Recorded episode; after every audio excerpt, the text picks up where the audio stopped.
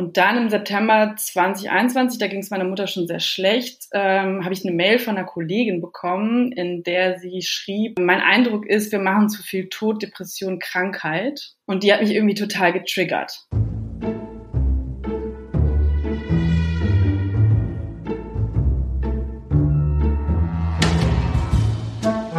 Wie haben Sie das gemacht? Ein Podcast von Reportagen FM und der Reportageschule.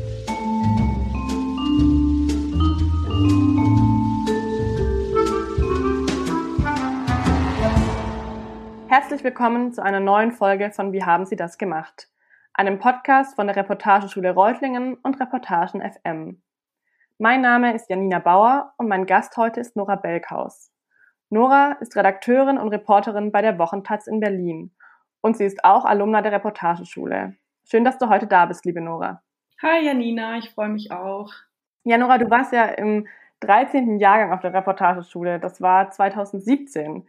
Ähm, es ist ja einige Zeit vergangen seither. Und wie ist es in dir so ergangen? Wie geht's dir? Aber mir geht's eigentlich sehr gut, würde ich sagen. So, die fünf Jahre kommen mir zwar vor, als wären es irgendwie mindestens zehn. Das geht aber, glaube ich, vielen Leuten so, einfach weil so viel passiert ist und dann noch so eine Pandemie dazwischen lag. Und ähm, ja, das, worüber wir gleich sowieso noch sprechen in meinem Leben äh, passiert ist. Ja, also fünf Jahre, Wahnsinn, was da, was sich da alles so getan hat. Die ersten ein, zwei Jahre war ich frei dann habe ich so langsam so meinen Fuß in die Tür der Taz geschoben und habe es dann irgendwann geschafft, diese Tür auch aufzumachen und mich da breit hinzusetzen, um da auch zu bleiben erstmal. Ähm, genau, und da fühle ich mich auch gerade ganz wohl. Du hast ja an wahnsinnig vielen verschiedenen Geschichten ähm, gearbeitet in letzter Zeit. Hast du so vielleicht ein Highlight oder ein Moment, der ganz besonders wichtig für dich war in der Zeit oder der dich besonders geprägt hat? In diesen fünf Jahren, meinst du? Ja. Ähm, also schon sehr aufregend waren die Recherchen, die ich in der Pandemie zur Corona-Bewegung gemacht habe. Das waren auch die ersten Recherchen, die so investigativen Charakter hatten. Da habe ich wahnsinnig viel dazugelernt, also sowohl äh, menschlich äh, als auch über unsere Gesellschaft, als auch über das Handwerk an sich. Ähm, und dann äh, kam natürlich jetzt so der Text, der bis jetzt auf jeden Fall der wichtigste für mich war in meiner bisherigen, ja doch irgendwie auch kurzen beruflichen Laufbahn sozusagen, also der Text über meine Mutter. Mhm. Ja, damit gibst du mir auch schon ähm, die perfekte Überleitung zu dem, was wir eigentlich heute hier vorhaben.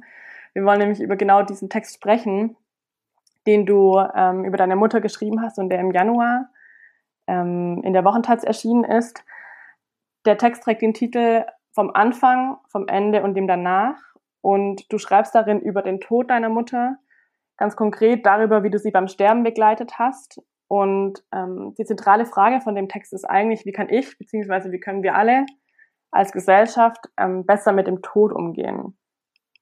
Und mich hat dein Text irgendwie wahnsinnig berührt, weil ich finde, dass du einerseits so brutal ehrlich warst und andererseits oder gleichzeitig sagen wir so total ähm, mutig, weil du so genau hingeschaut hast bei dir selber und auch bei anderen.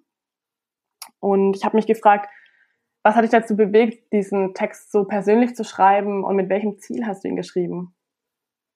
Ja, also anders als bei anderen Recherchen habe ich mir ja dieses Thema, also das Thema Sterben und Tod nicht bewusst ausgesucht. Es hat mich eher überfallen, äh, als Schicksal ereilt oder überkommen und auch zu einem Zeitpunkt in meinem Leben, in dem ich gar nicht damit gerechnet hatte. Und es war eher im Gegenteil, dass ich mich vorher nie wirklich mit dem Tod beschäftigt hatte oder auch überhaupt für ihn besonders interessiert hatte, vor lauter Leben sozusagen. Und als er dann vor uns stand, kam ich nicht mehr an ihm vorbei. Und zu dem Zeitpunkt habe ich aber mich noch gar nicht damit beschäftigt, ob ich mal darüber schreiben würde oder so. Und auch nicht in welcher Form, ob persönlich oder in Form einer der normalen Recherche quasi, ohne meine eigene, meine eigene Geschichte dann reinzubringen. Ähm, das war zu dem Zeitpunkt alles sehr weit weg und ich habe zwar sehr viel gearbeitet zu der Zeit, aber mehr so wie so eine Maschine, also wie so ein Roboter, der irgendwie alles abgearbeitet hat, was was es zum Abarbeiten gab und ähm, also vor allem, um mich irgendwie abzulenken letztendlich. Und dann im September 2021, da ging es meiner Mutter schon sehr schlecht, ähm, habe ich eine Mail von einer Kollegin bekommen, in der sie schrieb, äh, mein Eindruck ist, wir machen zu viel Tod, Depression, Krankheit. Das weiß ich noch recht genau. Das ist auch in einer ersten Version des Textes stand, gab es so eine Passage noch dazu. Und die hat mich irgendwie total getriggert. Also da war ich irgendwie plötzlich wütend, konnte gar nicht so richtig verstehen, warum eigentlich, musste dann da irgendwie viel drüber nachdenken. Und ich war jetzt nicht direkt wütend auf die Kollegin, aber irgendwie so darüber, dass ich plötzlich genau darin so ein Problem erkannt habe. Also dass wir eben so wenig über das Unvermeidbare sprechen, also mit dem wir sowieso alle irgendwann konfrontiert werden. Und dass es uns dann, wenn es soweit ist, aber so extrem überfordert. Mhm. Du meinst also, man kann gar, gar nicht genug über dieses Thema sprechen. Genau, also ich, ich glaube schon, dass man so oder so überfordert ist mit so einer existenziellen Frage. Und trotzdem glaube ich aber auch, dass es ein Dazwischen gibt. Also zwischen so einem Gefühl absoluter Ohnmacht und voller Kontrolle. Und ich glaube schon auch, dass je mehr wir uns mit dem Akt, ähm, je mehr wir uns aktiv mit dem Tod beschäftigen, desto besser wird unser Umgang mit ihm. Also wenn er dann da ist. Und es bleibt aber natürlich auch eine schmerzvolle Erfahrung, jemanden zu verlieren. Ja. Ähm, du hast dich ja jetzt im Zuge deiner Recherche ganz intensiv mit dem Tod auseinandergesetzt. Und bevor wir zu deinen Rechercheergebnissen kommen, würde ich aber gerne noch kurz mit dir über deinen Schreibprozess sprechen. Ähm, dadurch, dass es ja so ein ganz persönlicher Text ist, ähm, wo du sehr intime Einblicke gibst, kann ich mir auch vorstellen, dass du vielleicht eine andere Form hattest, wie du geschrieben hast oder wie du daran rangegangen bist. Und ähm, genau, wie hast du das denn gemacht? Ich sage noch ganz kurz was zu dem Ziel, ja. Das, das hatte ich jetzt kurz ausgespart als meine Mutter gestorben war, reifte diese Erkenntnis, dass wir zu wenig über den Tod sprechen, letztendlich dann zu der Idee, irgendwie meine bescheidene Reichweite auch dafür zu nutzen, darüber mehr zu sprechen. Also gesellschaftlich quasi die Gesellschaft dazu zu bringen, mehr darüber zu reden, auch wenn es nur ein ganz kleiner Teil unserer Gesellschaft ist. Genau, und da ist dann die, die Idee zu diesem Text sozusagen draus geworden, also so ein, als kleiner Beitrag oder Dienst an der Gesellschaft. Und zu dem Schreibprozess, ähm, so circa drei Monate nachdem meine Mutter gestorben war, das war dann im Februar 2022, bin ich so eine Woche aufs Land gefahren, in so das, in, äh, in das Haus von Freunden nach Brandenburg und habe dann angefangen, da meine Tagebucheinträge aus dem letzten Jahr zu sichten und so Chatnachrichten zu lesen, die meine Mutter, mein Bruder und ich uns geschrieben hatten ähm, und habe dann letztendlich einfach angefangen zu schreiben, mehr oder weniger. Also ich habe im Prinzip habe ich mir selbst chronologisch erzählt, wie das alles so war, äh, wie diese Begegnung mit dem Tod äh, mich komplett erschüttert hat. Ähm, und das hatte irgendwie was Reinigendes und ich hatte aber irgendwie schon auch beim Schreiben das Gefühl, das könnte auch andere Leute interessieren. Ähm, oder sie könnten sich darin irgendwie wiederfinden und dieser Austausch könnte vielleicht helfen. Genau, dann lag dieser angefangene Text irgendwie erstmal ewig lang rum. Und ich habe auch gemerkt, dass ich die Zeit brauchte, also sowohl mich von diesem Schreiben und dieser, genau, so irgendwie schreiberischen Auseinandersetzung damit zu erholen, ein Stück weit auch. Und ich brauchte auch Zeit, in diesem neuen, doch schon sehr sich fremd anfühlenden Leben anzukommen. Also ich bin da immer noch nicht, noch nicht ganz angekommen. Ich weiß auch nicht, ob sich dieses Gefühl irgendwann einstellen wird oder ob das mhm. jetzt so bleibt. Aber ich brauchte auf jeden Fall definitiv erstmal eine Pause. Das war ja, also, die, das war ja auch noch sehr frisch alles. Und dann ähm, habe ich erst im Winter wieder angefangen, mich wirklich mit dem Text zu beschäftigen, als sich dieses berühmte erste Trauerjahr so dem Ende zuneigte und der erste Todestag nahte. Dann habe ich mich wieder dran gesetzt, wieder so Notizen gesichtet, die ich mir schon zwischendurch immer mal wieder auch gemacht hatte. Und dann habe ich bis Mitte Januar etwa weiter geschrieben. Und an meinem Geburtstag, das weiß ich noch ganz genau, also Mitte Januar ging der Text dann in die heiße Phase. Der war dann natürlich viel zu lang. Und dann haben meine armen, tollen Kolleginnen äh, den aber trotzdem erstmal gelesen. Und dann war aber auch äh, genau ziemlich schnell klar, dass man den Text quasi einmal in der Hälfte abschneiden musste. Und also das auserzählte erste Trauerjahr musste raus, damit er da auf die drei Seiten passt. Und dann, äh, ja, dann war er fertig und kam in die Zeitung. Ja, also du hast ja gerade schon gesagt, du hast dir wahnsinnig Zeit gelassen beim Thema oder bei dem persönlichen Thema. Ist es was, was du grundsätzlich ähm, anderen ReporterInnen erzählen oder empfehlen würdest, ähm, wenn sie so einen persönlichen Text schreiben? Ja, auf jeden Fall. Also ich glaube, das ist so mit das Elementarste, äh, was ich so empfehlen würde anderen Leuten, die irgendwie so sehr persönliche, intime, vielleicht auch ähm, mehr oder weniger gesellschaftstabilisierte Ich-Geschichten schreiben, ähm, sich auf jeden Fall viel Zeit zu lassen, sich nicht unter Druck zu setzen, sich keine Deadline zu verpassen, es sei denn, man braucht wirklich eine und kann nicht ohne. Aber irgendwie hatte ich schon das Gefühl, dass wenn es einem wirklich am Herzen liegt, dann kommt so ein Text früher oder später aus einem raus.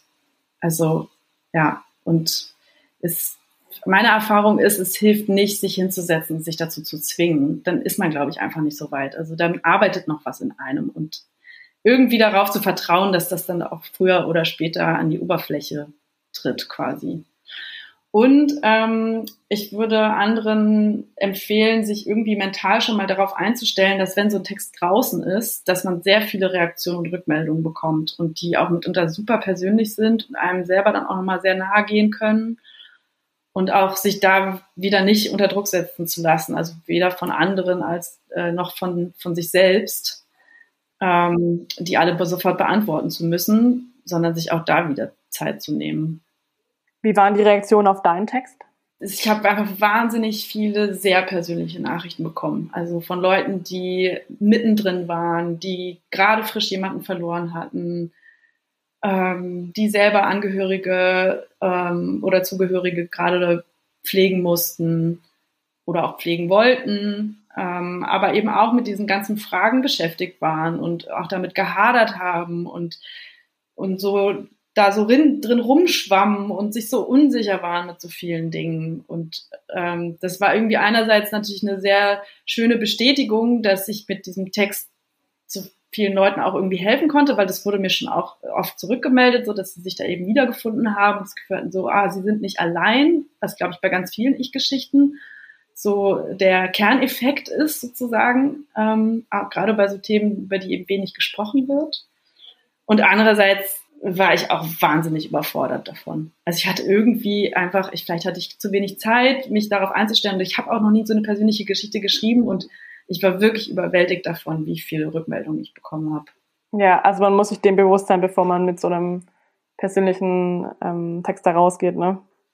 Ja, ich würde es auf jeden Fall empfehlen. Ich meine, ich ja, ich hatte da vielleicht irgendwie einfach nicht drüber nachgedacht oder so. Oder man ist ja auch einfach wahnsinnig busy die ganze Zeit mit irgendwas. Und so ein Text ist ja auch nicht einfach geschrieben, da gibt man den ab. Wenn man dann selber noch irgendwie an der Produktion so mehr oder weniger beteiligt ist oder sowas, dann steht einfach die ganze Zeit noch irgendwas an und zack ist dieser Text draußen. Und dann geht das ja auch wahnsinnig schnell. Also man kriegt dann einfach total. Wenn dann noch, es da noch irgendwie über Social Media verschiedene Kanäle gibt, über die so ein Text dann noch weiter verbreitet wird, dann hat man einfach auch auf allen möglichen Kanälen Rückmeldungen. Und ja, es hilft, glaube ich, schon, wenn man sich so ein bisschen darauf einstellt und vielleicht die Woche drauf irgendwie ein paar Tage frei hat und das Ganze in Ruhe machen kann oder sich auch einfach, auch einfach erstmal ein paar Tage offline gehen kann. Oder man sich vielleicht, das habe ich dann auch immer gemacht, so ein bisschen mich äh, quasi, ich habe dann die meisten Nachrichten, glaube ich, tatsächlich oder vielleicht sogar alle beantwortet. Ähm, aber ich habe dann so Nachrichten, die jetzt nicht so wahnsinnig persönlich waren, ähm, schon auch so ein bisschen textbausteinartig beantwortet und mir da eine nette Mail zurechtgelegt, die ich dann auch nur noch reinkopiert habe, weil ich das gar nicht hätte bewältigen können und ich aber gleichzeitig die Leute auch nicht so im Leeren zurücklassen wollte. Also irgendwie wollte ich da auch mich dann schon auch nochmal drauf melden. Ja, für alle diejenigen, die deinen Text noch nicht gelesen haben, ähm, würde ich gerne eine Textstelle vorlesen. Und zwar gleich der Anfang von deinem Text. Da schreibst du, das Sterben meiner Mutter fühlte sich an wie eine schwere Geburt. Es passiert etwas mit ihrem Körper, worüber sie kaum Kontrolle hat. Sie liegt in einem Bett in einem Berliner Hospiz, über ihr an der Decke ein Bild mit Wolkenhimmel. Sie ist unruhig, sie kämpft. Ständig versucht sie, sich aufzusetzen. Es wirkt, als würde sie von etwas auf die Matratze zurückgezogen. Sie zupft und zieht an unseren Ärmeln, zaghaft mit letzter Kraft. Wir versuchen herauszufinden, was sie möchte, mit Ja-Nein-Fragen. Der Tumor hat ihr die Stimme genommen. Wir, ihre Kinder, sitzen neben ihr, jedes zu einer Seite, Tochter und Sohn. Einmal noch ganz nah. Irgendwann sagt sie ihre letzten verständlichen Worte. Schöne Scheiße. Ja, ich habe diese Texte ausgesucht, weil ich finde, dass sie stellvertretend für den ganzen Text ähm, zeigt, wie nah du deine Leserin mitgenommen hast. An das, was du da erlebt hast und was für intime Einblicke du in dein Leben und deine Gefühlswelt gegeben hast, aber auch in das Leben von deiner Mutter, deiner verstorbenen Mutter und deines Bruders. Und ich habe mich gefragt, wie du dann damit umgegangen bist. Ähm, hast du mit deinem Bruder vor dem Text gesprochen? Hast du mit ihm besprochen, welche Erfahrungen du im Text übernimmst? Und hast du auch vor dem Tod von deiner Mutter mit ihr noch darüber gesprochen? Ähm, nee, genau. Also meine Mutter konnte ich nicht mehr fragen, auch weil die Idee zu dem Text kam ja auch erst später und davor haben wir, wir haben es ja kaum geschafft, überhaupt über den Tod zu sprechen, zu sagen. Also es war alles schon schwer genug. Ähm, ja, und das ist natürlich eine ethische Frage oder fast schon philosophische Frage oder und auch irgendwie spirituell, ähm, ob man so einen intimen Text schreiben darf, wenn jemand, der darin eine tragende Rolle spielt, nicht mehr mitentscheiden kann. Und ich habe darauf auch keine eindeutige Antwort. Ich bin irgendwann in so eine Art inneren Dialog mit meiner Mutter gegangen und habe mir vorgestellt, wie es wohl gewesen wäre, wenn ich mit ihr darüber gesprochen hätte. Und in meinem Gefühl war es dann so, dass, dass oder in meiner Vorstellung, dass sie damit einverstanden gewesen wäre. Und dann habe ich das für mich quasi diesen, diese Auseinandersetzung mit dieser Frage abgeschlossen und es entschieden, das zu machen. Und bei meinem Bruder, ähm, mit dem habe ich zwischendurch immer mal wieder kurz darüber gesprochen, ähm, aber nie inhaltlich. Und ich glaube, er hat mir da einfach vertraut. Und als er dann veröffentlicht war, ging ihm das natürlich schon auch sehr nah, aber es war okay für ihn. Also zumindest habe ich die Rückmeldung von ihm bekommen. Weißt du, ob dein Bruder auch Reaktionen auf den Text bekommen hat? Nee, soweit ich weiß. Also, wobei, ich bin mir nicht ganz sicher es könnte schon sein, ähm, dass er auch Rückmeldungen bekommen hat von Kollegen oder Kolleginnen, weil wir so eine Fernsehfamilie sind und alle drei ähm, auch mal zur gleichen Zeit im Show-TV-Business quasi tätig waren. Und es einige Kollegen und Kolleginnen gibt, ähm, die sowohl meinen Bruder als auch mich als auch meine Mutter eben aus diesem Arbeitskontext kannten neben dem, dass du von euren Erfahrungen erzählt hast, hast du ja auch ganz viele Fragen in deinem Text gestellt. Du hast zum Beispiel gefragt, warum bist du dem Tod vorher nicht begegnet? Warum überrascht er dich so? Warum fühlst du dich so hilflos? Wie zieht man Grenzen? Wie spricht man über den Tod? Warum verdrängt unsere Gesellschaft den Tod so sehr? Und du hast natürlich auf einige der Sachen auch Antworten gefunden. Und ich wollte dich jetzt fragen, was würdest du sagen, sind so die drei wichtigsten Dinge, die du bei der Recherche über das Sterben und den Tod gelernt hast, beziehungsweise die wichtigsten Antworten auf deine Fragen? Mm, also ich glaube, das eine ist, dass es kein richtig oder falsch im Umgang mit dem Tod gibt. Also dass es jede und jeder für sich selbst herausfinden muss und dass es dann aber auch okay ist, wie es ist, sozusagen und dass man sich von der Vorstellung lösen sollte, man könnte perfekt vorbereitet sein. Das ist bestimmt ein sehr menschliches Bedürfnis und ich hatte das sehr stark. Aber es ging mir viel besser, als ich irgendwann akzeptiert habe, dass die Auseinandersetzung mit dem Tod und vielleicht besonders die erste einfach chaotisch und schmerzhaft ist. Und der Schmerz auch nicht davon weggeht oder gelindert wird, sich selbst unter Druck zu setzen. Also irgendwie alles richtig machen zu müssen und zum Beispiel darüber reden zu müssen, komme was wolle. Also es ist bestimmt für viele gut, darüber zu sprechen, äh, auch wenn sie sich das nicht trauen, aber es ist eben auch ein Prozess und der braucht auch Zeit und Kraft und Mut. Und es ist irgendwie gar nicht selbstverständlich, dass man diese Ressourcen überhaupt hat. Und das gilt besonders dann, wenn man sich selbst kümmern muss, also wenn man selbst die andere Person pflegt. Und das andere, das letzte wäre vielleicht, ähm, ja, dass man einen offenen Umgang findet, also sich traut von sich von, ähm, dass man einen offenen Umgang findet, sich traut, sich von Konventionen zu lösen, äh, wenn man sich nicht in ihnen wiederfindet ähm, oder sich mit ihnen irgendwie unwohl fühlt. Also so dieses klassische, wie man das halt so macht, in Anführungsstrichen, dass man das irgendwie für sich überwindet und einen selbstbestimmten Weg findet. Also und es gilt so für sich selbst persönlich als auch im Austausch mit anderen Zugehörigen oder im Austausch mit der sterbenden Person, sofern sie das denn möchte. Meine Mutter zum Beispiel wollte wollte da irgendwie nicht so viel drüber sprechen.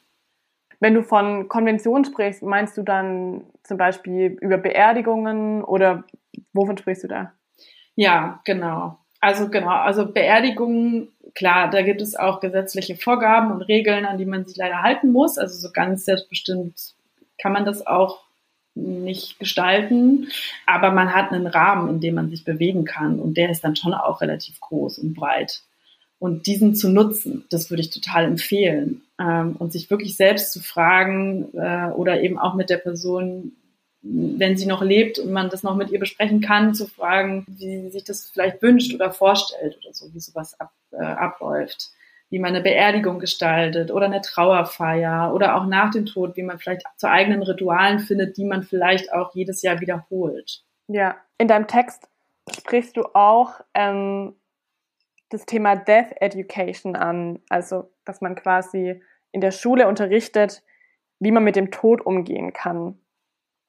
Und du hast ja jetzt schon mehrmals angedeutet, dass der Tod ja ein total emotionales und auch unberechenbares Thema ist. Und ich habe mich gefragt, kann man das überhaupt erlernen? Kann man lernen, ähm, wie man so eine Erfahrung verarbeitet? Und wenn ja, was brauchen wir denn dafür? Ja, also ich glaube, wir können noch wahnsinnig viel über den Tod lernen. Und ich glaube, gerade lernen ist auch ein gutes Stichwort. Also im Sinne von, man sollte früh damit anfangen. Oder es ist gut, früh damit anzufangen. Und es ist ja auch echt ein gutes, dankbares Querschnittsthema sozusagen, mit dem man sich in der Schule super gut auseinandersetzen könnte. Zum Beispiel in der Projektwoche oder so. Da könnte man sich zum Beispiel anschauen, was mit dem Körper biologisch passiert oder chemisch, äh, wenn man stirbt. Ähm, dann gibt es die ganzen philosophischen oder soziologischen Aspekte rund um das Thema Tod. Oder auch, äh, wie unterschiedlich der ist, je nachdem, in welche Ecke der Welt man schaut oder psychologisches Trauer auch ein total spannendes Phänomen. Also was sind das für Gefühle, die man da hat und wie begegnet man denen? Ähm, und in der Hospizbewegung wird das schon viel getan.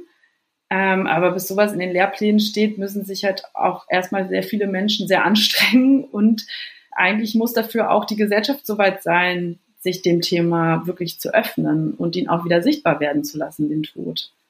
Und das ist auch eine Anstrengung, die letztendlich von möglichst vielen Mitgliedern unserer Gesellschaft ausgehen muss. Und die du aber sagst, momentan noch nicht, noch nicht da ist. Also der Wille ist noch nicht da, sich mit dem Tod auseinanderzusetzen. Ach, ich glaube, wenn man mal hinschaut, der Wille ist schon da. Also bei sehr vielen, das merkt man ja auch an den Reaktionen auf den Text. Und ja, es gibt schon auch viele Initiativen, wenn man sich damit beschäftigt. Und es gibt auch viele Texte in den Medien. Also ich bin ja auch nicht die Einzige, die darüber geschrieben hat. In den letzten Jahren sind viele Texte über den Tod erschienen auch sehr persönliche Texte, tolle Texte.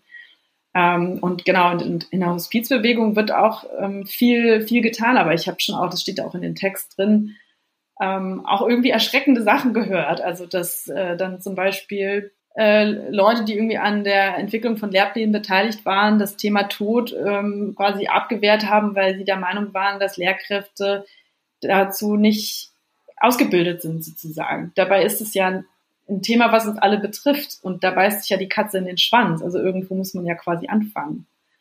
Und dann muss es halt in das Lehramtsstudium integriert werden oder so. Also es gibt da viel Abwehr und Abneigung dem Thema gegenüber. Einerseits und andererseits aber eben auch ähm, viele Menschen, die das ähm, überwinden wollen und die dann sehen, dass es, dass ein anderer Umgang uns viel besser täte ich glaube, die Krux ist ja auch so ein bisschen, dass es ja vielen Menschen geht wie dir, nämlich, dass man sich gar nicht mit dem Tod beschäftigt, bis der halt ins eigene Leben kommt. Und natürlich, es ist ja auch nichts, was irgendwie wahnsinnig Spaß macht erstmal. Und natürlich ist es dann einfach, das nicht zu tun, ne? Aber vielleicht würde es ja gerade dann helfen, irgendwie in der Schule damit anzufangen oder wie auch immer, ne? Ja, das glaube ich. Und Kinder und Jugendliche haben ja auch nochmal einen ganz anderen Blick auf die Welt und nehmen so ein Thema, glaube ich, auch anders auf und sind noch nicht so wahnsinnig verkopft, sondern begegnen dem auch mit so einer gewissen Neugier. Und ich, also ich weiß, es gibt auch ein Bestattungsunternehmen, die in Kitas zum Beispiel schon gehen und es gibt auch Kinderbücher äh, über den Tod. Ähm, und es gibt äh, eine, ein Programm, das heißt Hospiz macht Schule. Ähm, also da gibt es Bestrebungen und ich habe es noch nicht geschafft, mir das genauer anzuschauen. Das steht aber auf jeden Fall auf meiner Liste, weil ich das total spannend finde, also wie Kinder darauf blicken und ähm, damit umgehen. Aber ich, ich glaube schon, dass man den Tod so ein bisschen entmystifizieren kann, sozusagen. Also, und wie gesagt, es bleibt auf jeden Fall eine schmerzvolle Erfahrung. Die, die lässt sich nicht nehmen, glaube ich, egal wie viel man darüber spricht. Diese, die, eine Person, die stirbt und die man liebt, ist weg. Und die kommt nicht zurück. Und diese Erfahrung wird immer schmerzhaft glaub, bleiben, glaube ich. Aber es ist auch die Frage, wie man mit diesem Schmerz umgeht. Also wie man den für sich definiert sozusagen. Wenn du jetzt, sagen wir mal, das Ganze nochmal machen würdest und nach all dem, mit dem du dich jetzt beschäftigt hast, was würdest du anders machen? Wo würdest du dich besser vorbereitet fühlen? Genau, also ich glaube, dass man perfekt vorbereitet nicht sein kann. ähm, aber für mich war so eine Schlüsselerkenntnis, dass Selbstakzeptanz dazu führen kann, dass man dem Tod mit mehr innerer Ruhe begegnet. Dazu gehört auch, den Schmerz zu akzeptieren und die Trauer und nicht vor ihr wegzurennen oder Angst vor ihr zu haben, sondern ihr irgendwie einen eigenen Platz im Leben einzuräumen, wann immer sie auftaucht, ob vor dem Tod eines Menschen oder danach. Und äh, dass Trauer letztlich auch ein Ausdruck von Liebe ist oder man sie als solchen begreifen kann, wenn man das möchte. Und das hat mir total geholfen. Also die, ja, diesen Schmerz nicht mehr so von mir wegzuschieben und wegzudrücken und mich davon ablenken zu wollen. Ich mache das immer noch, natürlich, ich bin nicht perfekt und ich glaube, dass es auch eine Bewältigungsstrategie ist, die ähm, ganz automatisch sozusagen aus der eigenen äh, Psyche kommt. Ähm, und, äh, und es ist auch immer die Frage, in welcher Situation, Lebenssituation man gerade ist. Ähm, und ich glaube, es ist auch völlig okay, zwischendurch mal Phasen zu haben, in denen man vielleicht Sachen ein bisschen verdrängt. Aber in so Momenten, wo ich merke, sie steht vor mir, tut es mir oft gut, sie reinzulassen, die Trauer und den Schmerz, als sie auszusperren. Die kommt sowieso irgendwann rein. also da führt eh kein Weg dran vorbei, habe ich festgestellt. Ja, das klingt doch gut. Also im Prinzip dem Schmerz ins Auge sehen und um tatsächlich ihn auch äh, so ein bisschen umzudeuten. Also ihn gar nicht mehr nur als etwas Negatives zu betrachten, sondern eben auch als einen Ausdruck von Liebe. Dass man die Person, die man jetzt zwar nicht mehr in seinem eigenen Leben hat, aber eben auch sehr geliebt hat. Und die einem ja auch auf irgendeine Art und Weise erhalten bleibt. Man erinnert ja sehr viel an, an eine, man hat ja sehr viele Erinnerungen an, an einen lieben Menschen und trägt die auch noch in sich und kann sich auch mit guten Gefühlen an, an so einen Menschen zurückerinnern. Also es hat, das hat beides, das hat kann, äh, im besten Fall hat man für beides einen Platz. Für die schönen, guten Erinnerungen und aber auch den Schmerz, der mit den Erinnerungen einhergeht, so ein bisschen. Als Ausdruck von Liebe. Ja, Schmerz als Sinnbild für Liebe, das sind schöne Schlussworte, finde ich. Von dem her möchte ich mich ganz herzlich bei dir bedanken für das offene und ehrliche Gespräch und dass du uns noch ein bisschen tiefer mit in den ganzen Prozess mit reingenommen hast, liebe Nora. Ja, vielen Dank. Vielen Dank für die Einladung. Es war mir auch eine Freude. Ich wünsche dir alles Gute und bis bald. Bis bald. Tschüss.